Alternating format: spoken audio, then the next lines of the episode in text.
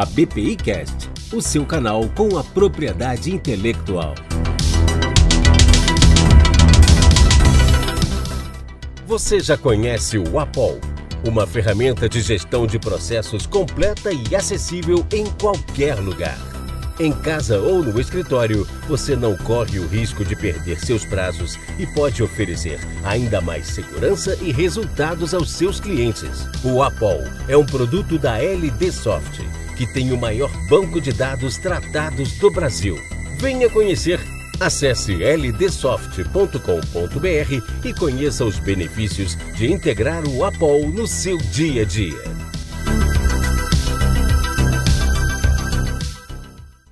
Olá, eu sou Janaína Toscan e esse é o ABPI Cast, o seu canal da propriedade intelectual. A indústria de jogos digitais tem sido apontada como um dos setores econômicos que mais crescem no mundo e tem o seu uso expandido para diversos setores, como o da educação e o empresarial.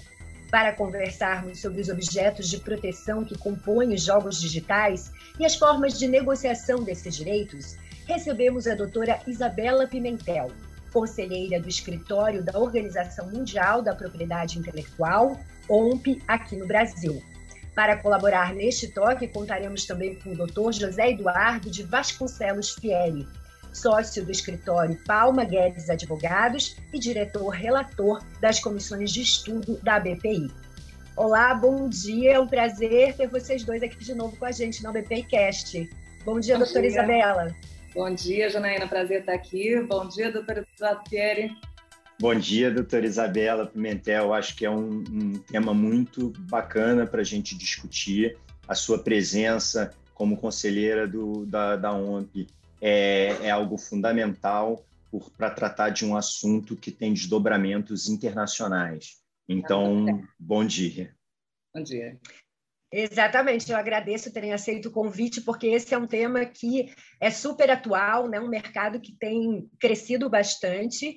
É, e para iniciar nossa conversa de hoje, doutora Isabela e também doutor Pierre, eu gostaria que vocês falassem aos nossos ouvintes como esse tema games surgiu na jornada de vocês dentro da propriedade intelectual. É, bom, também, também esqueci de agradecer também o convite, é sempre um prazer estar colaborando com a BPI. Obrigada, Renata. É, bom, para mim, como que aconteceu? Eu já trabalhava na OMP, já tinha alguns anos, né? Não vou contar para não entregar a minha idade. A gente pode se fazer valer de podcasts também, né, para isso. É, e em 2019 eu fui convidada para dar uma aula no México, que normalmente era, era de um curso assim que eu já conhecia um pouco o escopo, era a introdução à propriedade intelectual, a apresentação da OMP, só que um mês antes, eu aceitei o convite, né, imaginando que fosse aquilo, só que um mês antes eu fiquei sabendo que era temático o curso sobre videogames e que eu teria que falar durante três horas sobre, sobre o tema. Então, eu não conhecia muito, eu recorri às minhas fontes, né, que são os dois adolescentes que eu tenho em casa, e comecei a pesquisar e descobri que é um conteúdo riquíssimo, né? Para quem trabalha com propriedade intelectual, você tem todos os aspectos praticamente de propriedade intelectual eles estão inseridos em videogame de alguma forma, né? Então eu comecei a pesquisar isso e eu descobri também num ponto, num plano mais pessoal também que essa minha pesquisa estava me aproximando também dos dois adolescentes e quem tem filho adolescente sabe como é difícil, né, ter assunto com eles. Então eu continuei pesquisando e agora eu estou fazendo um mestrado na Academia de Inovação e Propriedade Intelectual da, do INPI e esse está sendo o meu objeto de estudo também. Ótimo. E o doutor Pierre, como é que foi? Doutora Isabela tem filhos adolescentes. O senhor tem também ou, ou gosta de jogar? Não, eu, bom, eu tenho um recém-nascido e tenho um de 11. Gosto de jogar. O tema games entrou na, na minha carreira profissional. Eu posso dividi-la em três fases distintas, né? Então, no, no início ali, eu, eu, começando minha carreira profissional com PI, é, o que a gente via muito era ações de registro de marca e proteção de outros ativos relacionados a, a games. Né? Então, muita questão envolvendo direitos autorais e software. Esse assunto vai evoluindo com, durante a década de 2000 e começa a ser mais comum é, ações de enforcement de direitos de PI. Então, começou uma série de notice and takedowns de sites que começavam a se especializar em conteúdo de games e violavam marcas, passavam a comercializar ativos protegidos por é, direitos autorais que podiam ser usados dentro dos games. Então, esse movimento começou a ser mais forte e mais comum. Depois de 2014 e 2016, que nós tivemos tanto a Copa do Mundo como as Olimpíadas no Brasil, houve um aumento muito grande de eventos é, relacionados a jogos. Então, o streaming de jogos é, para grandes multidões sendo assistidos ao mesmo tempo, pessoas indo para arenas, aluguéis de, por exemplo, é, o Allianz Parque, para, que é o estádio de futebol do Palmeiras, né, para sediar eventos para as pessoas assistirem gamers jogando ao vivo, passou a ser cada vez mais comum e todo o licenciamento de ativos que estão atrelados a esse tipo de evento. E, por fim, o último marco que eu gostaria de, de levantar, que eu acho que, que chama atenção, é a, a, Lei Geral de Proteção de Dados. Então, você começa a ter um, um, o game deixa de monetizar tão somente com a comercialização dos ativos de PI, mas ele passa a explorar comercialmente ou entender como um ativo também todo o fluxo de dados que são tratados dentro do, das plataformas de games. Então, assim que eu me inseri nesse meio. Os aspectos específicos relativos à propriedade intelectual são um desafio para a indústria de jogos digitais, assim como também para outras indústrias criativas, né? Doutora Isabela, quais seriam os principais direitos de propriedade intelectual envolvidos nos games, nos jogos digitais? É, Janaína, eu tive um aluno que depois da, de uma palestra que eu fiz sobre games, ele falou que o videogame é o boi da PI. A gente aproveita até o berro. Então, e realmente, assim, quando você vê um videogame, você a primeira coisa que vem, né, que, salta à vista é a marca, porque você, quando você vai comprar um videogame numa loja ou quando você vai numa loja de aplicativos, você tem que, você vai ver assim normalmente três marcas, né? A primeira é o nome do jogo em si, né? Então você vai, você está interessado num Fortnite, você está interessado num, um, num Call of Duty, Aí você tem o desenvolvedor do, do, do game, então a empresa que está desenvolvendo, normalmente ela te dá uma informação para um gamer, né, para alguém que já esteja iniciado, ele vai saber que um game desenvolvido pela Nintendo ele vai ter um aspecto mais lúdico, ele vai ter uma linha de storytelling, enquanto que um da EA, por exemplo, ele vai ser hiperrealista. Então, de acordo com o desenvolvedor, mesmo que você não conheça o game especificamente, você vai ter uma ideia de como é o jogo. E aí você também tem a compatibilidade. Então, se o teu é, console é um PlayStation, ou se é um Nintendo, ou um, Wii, ou o que quer que seja, você também vai ter essa marquinha, né? Também nesse game que você vai comprar na loja. E quando você vai comprar um aplicativo no iTunes Store, também você vai ter isso, você vai ter os desenvolvedores, talvez você não tenha o, o console, mas você também, de qualquer forma, você está entrando na loja do teu sistema operacional do seu telefone. Então, você já tem de cara essas três é, marcas, né, que são, que, que, são a primeira coisa que salta à vista. Depois você tem os direitos autorais também, que é um componente importantíssimo, né? O que, que é direito autoral ali? O que está inserido no videogame? Você tem o roteiro, você tem é, a trilha musical, você tem é, o desenho, né? O personagem que ele pode ser por direito autoral, como pode ser por desenho industrial. É, você tem vários componentes ali também de direitos autorais e o programa de computador que convencionou-se que é protegido pelo, pelos direitos autorais também. Aí você vai ter também a patente, lógico, você precisa de uma tecnologia para jogar esse game, né? Então, seja você está com um Nintendo, você está com um telefone celular, você está com um PlayStation, você tem um, um, um controlador também. Então, tudo isso envolve uma tecnologia Aí você tem o desenho industrial, você tem a interface gráfica, isso está ganhando cada vez mais importância no mercado internacional. Eu acho que os brasileiros ainda não atentaram para isso. Você tem o íconezinho do celular. Hoje em dia, é, eu reconheço um ícone do Spotify, por exemplo, mas eu nunca nem vi a marca Spotify, né? a marca mista uhum. em si.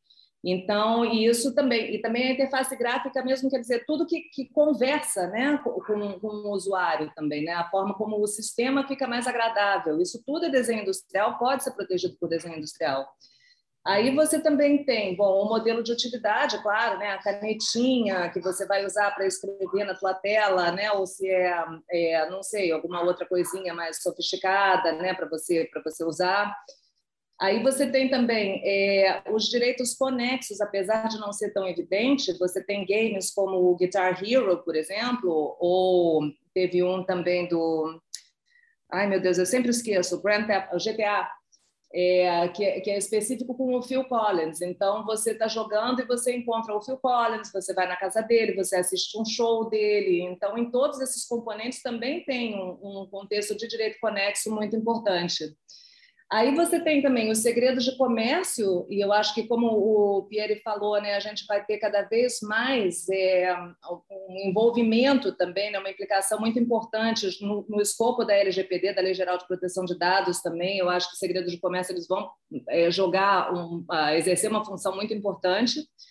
E outro tema que tem aparecido muito é o trade dress. Então, a gente teve um caso agora é, recente também no Call of Duty, que a marca de jipes que foi utilizada no, pelo exército americano, a Hamel, ela foi utilizada pelo, pelo exército americano nessas guerras do Iraque, do, do Oriente Médio. É, o Call of Duty inseriu um desenho desse Jeep no, nos jogos, né? Então é um dos veículos que estão disponíveis. E a Hamel entrou com um processo de violação de trade dress que a jurisprudência norte-americana não considerou que fosse, né? Eles acharam, eles colocaram isso dentro do escopo da liberdade de expressão, mas é, é também uma, um questionamento que vai surgir cada vez mais também. É, eu acho que só a indicação geográfica, por enquanto, que eu não vejo como que se insere no contexto de, de games, né? mas talvez é uma coisa que pode, pode até surgir assim num futuro muito próximo, porque você tem uma referência hoje em dia que um game japonês é uma coisa mais lúdica, mais infantil. Então, você dependendo do desenvolvedor, né, você já tem uma ideia de como é o game também. Então, eu não acho muito difícil que uma, uma indicação de procedência, pelo menos, surja num futuro muito próximo. É, e quanto à duração desses direitos, doutora Isabela? É, Janaína, os direitos de propriedade intelectual é, para videogames, eles se aplicam da mesma forma como os outros direitos é, comuns assim, de propriedade intelectual. Né? Não tem muita diferença na legislação brasileira, não tem nenhum tipo de adaptação. Ou seja, você tem é, a proteção por marcas, ela é protegida por um período de 10 anos, renovável por 5 anos subsequentes indefinidamente. Você tem é, desenhos industriais, aquele período mínimo de 15 anos, é, patentes 20. A diferença, um pouquinho, é no caso do, dos direitos autorais, porque daí, como é considerado uma obra audiovisual em algumas legislações, né? então você tem, por exemplo, no Brasil, a proteção é de 70 anos a partir do dia 1 de janeiro do ano é, seguinte ao lançamento. Nos Estados Unidos, essa proteção é de 95 anos a partir do lançamento, e na União Europeia, de 70 anos. Ou seja, é, a gente ainda vai levar muito tempo para com, começar a pensar em algum componente de domínio público para games. Né? O próprio Pac-Man ele só vai entrar em domínio público em 2100. Uma pergunta agora para o Dr. Pierre é, a durabilidade dos ativos e do seu valor econômico também é um desafio na indústria de jogos digitais? Pois é, muito se discute a questão do tempo de vigência ponderado com o tempo de interesse. Em algum momento, houve quem defendesse que o fato dos direitos é, de propriedade intele é, intelectual serem direitos que se estendiam no tempo, como a doutora Isabela colocou, e muita gente questionando se esse, se esse tempo não seria excessivo, a, a, a experiência está provando que não. Né? É, a própria, na fala da própria doutora Isabela, ela, ela citou diversos jogos como é, Call of Duty, GTA, eles continuam franquias que a cada ano lançam um novo jogo. Então, o fato de ser protegido por um prazo longo, ele só é, reforça o investimento que foi feito. Então, premia quem investiu em fazer um produto de grande sucesso. Então, é, por mais que se possa entender que seria a eventualidade de é, talvez garantir um direito muito longo, muito excessivo. O que a gente percebe é que é, não é verdade, o, o aquelas, a, a, os, os, ati, os, os ativos são protegidos como qualquer outro ativo de, de propriedade industrial, e isso faz com que você premie quem fez o investimento nos seus direitos. Podemos dizer que, sob o aspecto dos ativos, o principal desafio da indústria de jogos no Brasil está na proteção internacional desses direitos, doutora Isabela? Eu estou pesquisando um pouco, bom, como eu comentei, né, eu estou afinando a, o meu, a minha linha de pesquisa do mestrado para a indústria nacional. Então, realmente, né, eu estava começando no macro, né, eu estava vendo como é que estava o cenário internacional e agora eu estou passando um pouco para o micro, né. Eu comecei a fazer um levantamento da indústria de jogos nacionais com base né, no Censo da Indústria Brasileira de Games e e o que eu tenho verificado, pelo menos assim de 200 empresas desenvolvedoras nacionais de games que eu já consegui rastrear, eu devo ter assim umas 100 marcas registradas, uma, duas patentes, 100 marcas registradas que eu digo para tudo, não é só para setor de para classificação de games. Então, por exemplo, Maurício de Souza, entendeu? Está dentro. Então, você tem ali desde o extrato de tomate até o Parque da Mônica. E então isso está tá crescendo muito, né? Então, mas na hora que eu afinar, eu acho que o número vai ser bem mais reduzido. É, patentes deve ter uma, é, programa de computador também é muito pouco reduzido. É, justamente a minha questão da pesquisa vai ser essa: por que, que os desenvolvedores nacionais não estão usando o sistema de propriedade intelectual, como, como eu estou desconfiada que não estão usando? É, eu já conversei com alguns desenvolvedores e uma das questões que eles levantaram foi um pouco essa também, porque eles têm que lançar um game é, no iTunes Store, por exemplo, né? Então eles vão lançar aquela mesma marca simultaneamente em 80 países diferentes. Se você for fazer esse registro, mesmo que seja pelo sistema de Madrid, você vai gastar 8 mil dólares e vai levar oito meses. Eles não têm esse tempo.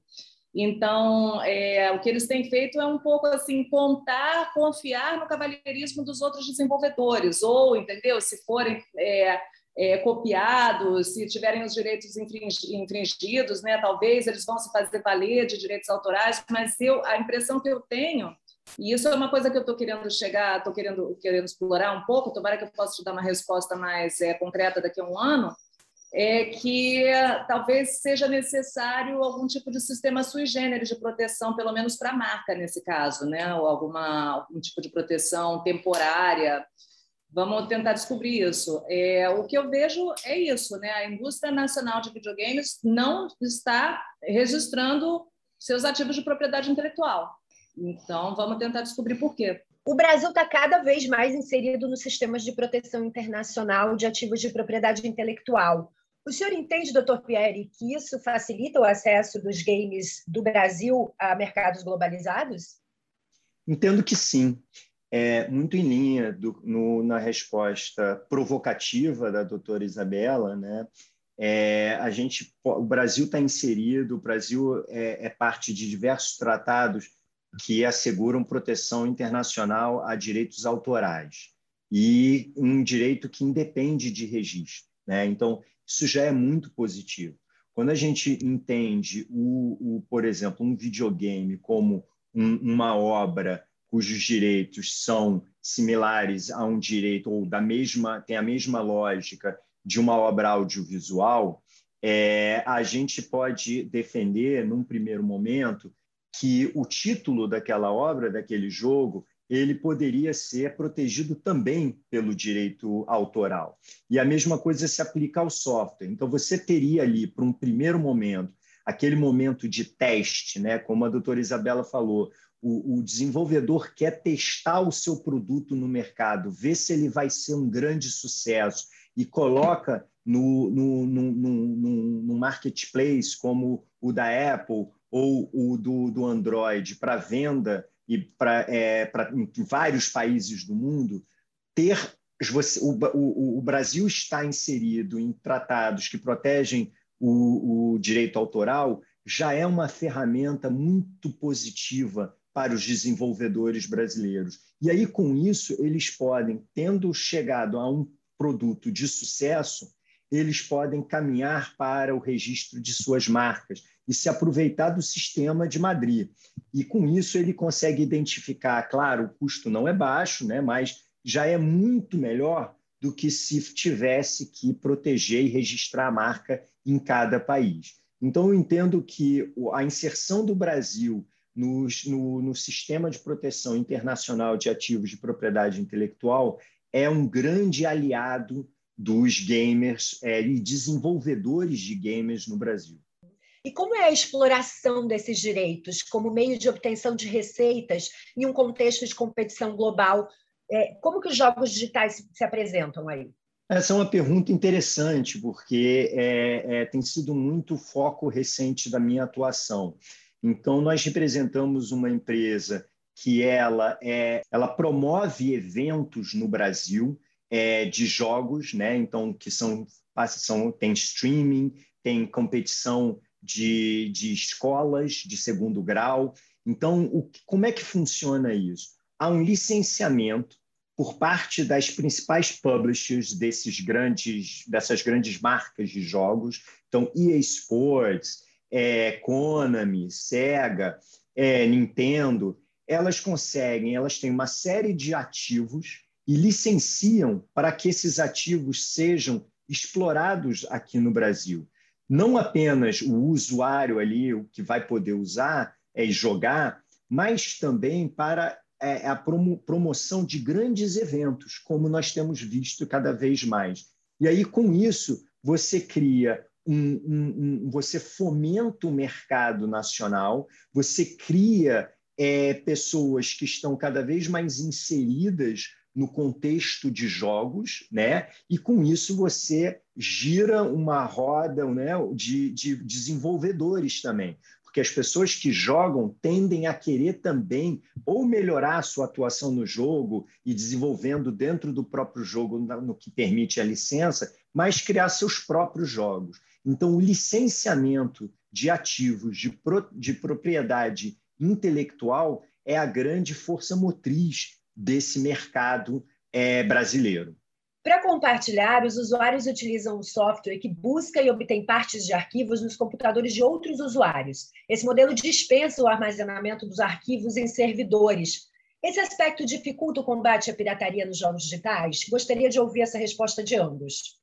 Bom, é, obrigada pela pergunta, Janaína. Não sei se eu entendi muito bem, mas é, o que tem acontecido ultimamente é que o foco do combate à pirataria não é mais tanto assim no game em si, porque o game normalmente você pode baixar ele é, sem ônus, né? Então, o que está acontecendo agora é que você tem é, infrações de direitos autorais em cima do uso não licenciado, por exemplo, do personagem para uma camiseta e também o que eu tenho visto é uma, um cuidado maior é, com, com, entre as empresas, né, para que elas não violem os direitos autorais uma das outras.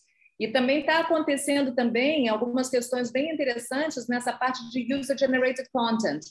Então, é, um gamer, né, ele tem esse direito de utilizar uma plataforma e aí ele vai desenvolver uma versão do game que ele está jogando. Então, por exemplo, outro dia eu vi o meu filho, ele estava assistindo uma um, um vídeo né, de, de, no Twitch, assim, que eles estavam jogando o Among Us, só que em vez de usar os, os astronautazinhos do Among Us, eles estavam jogando com uns, uns personagens dos Teletubbies.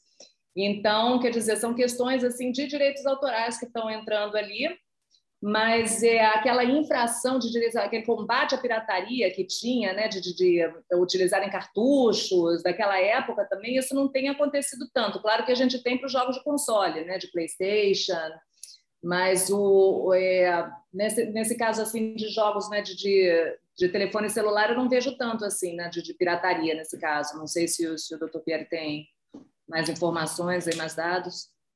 É, o, o grande desafio é, de combate à, à pirataria é o, o, fato de muitas vezes essa, esse compartilhamento, né, que talvez não siga todas as formalidades de um licenciamento de, é, de, de, de PI, de, é, ele você tem que atacar o seu cliente.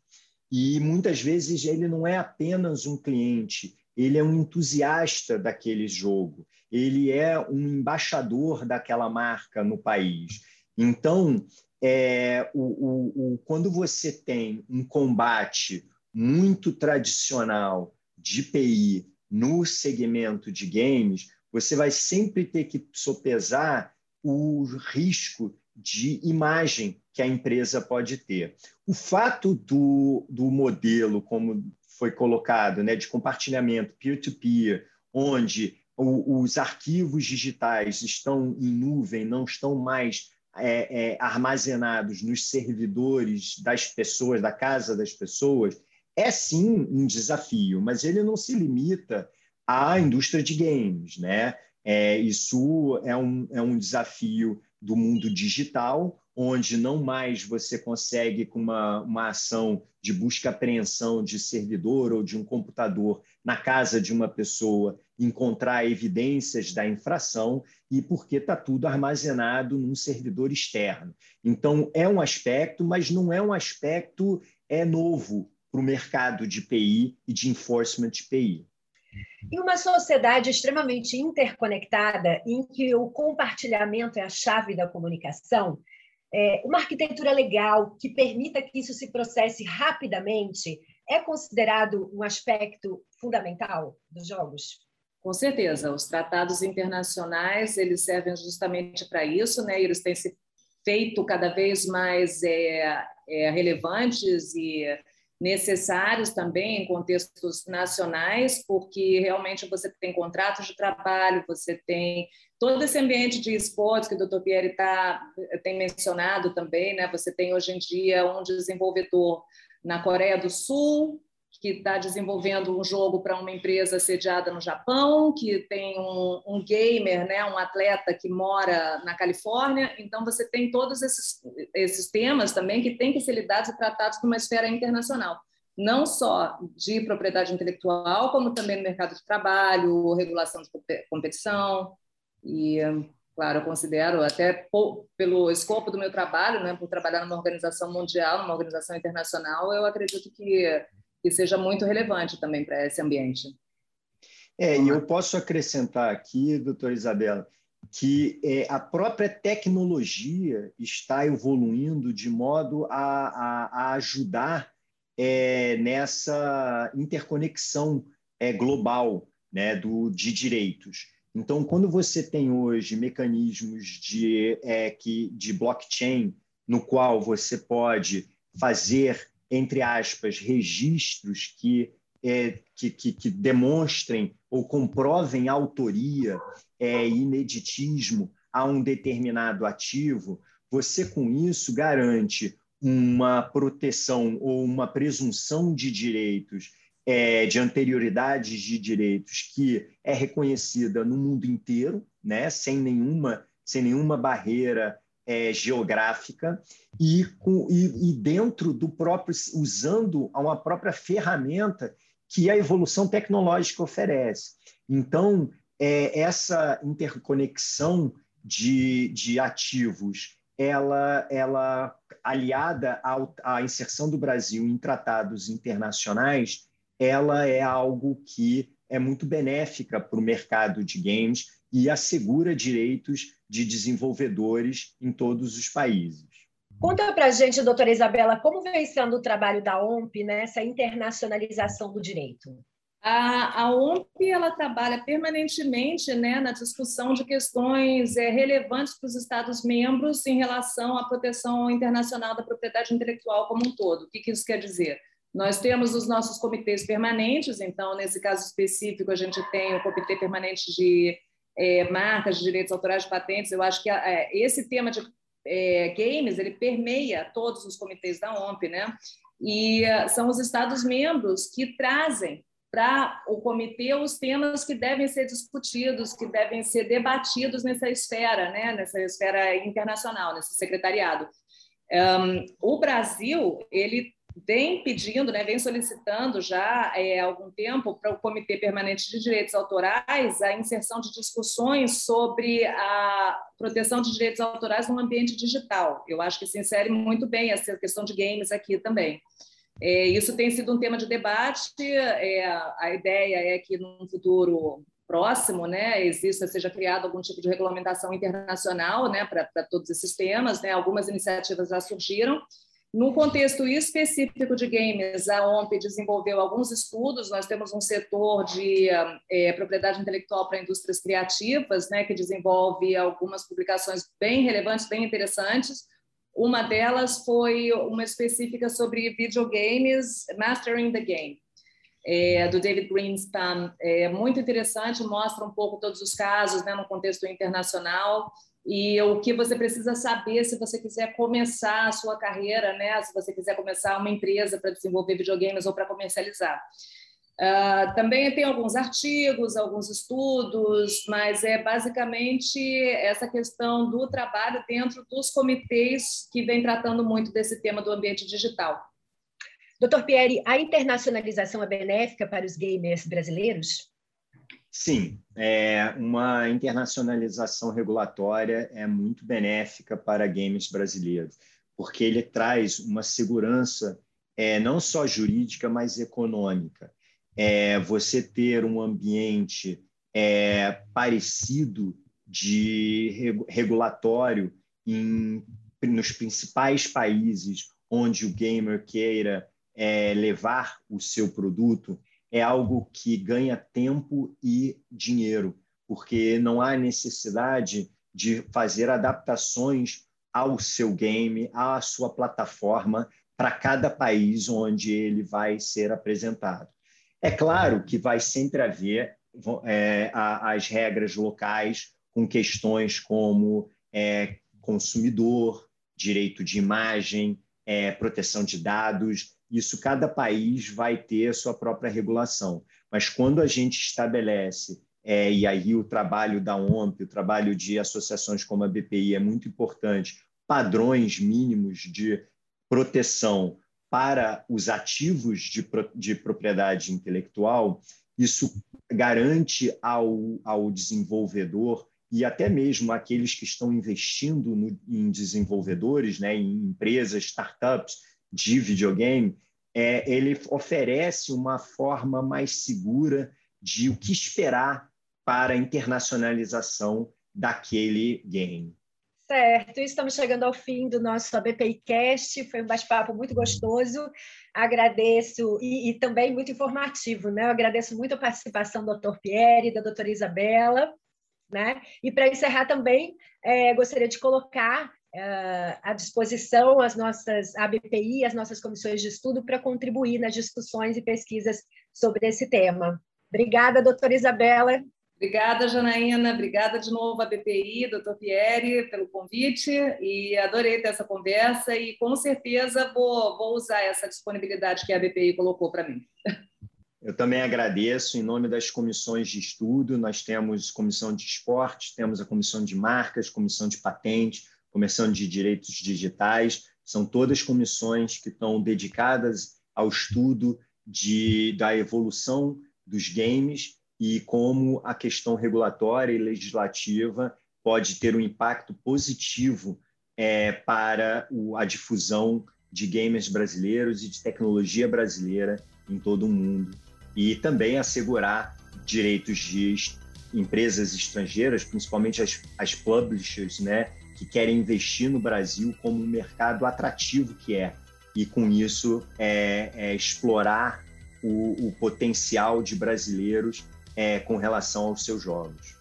Muito bacana. Agradeço também aos nossos ouvintes que estão sempre acompanhando os nossos assuntos.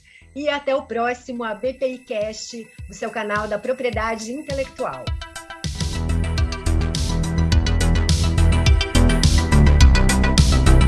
A BPI Cast, o seu canal com a propriedade intelectual.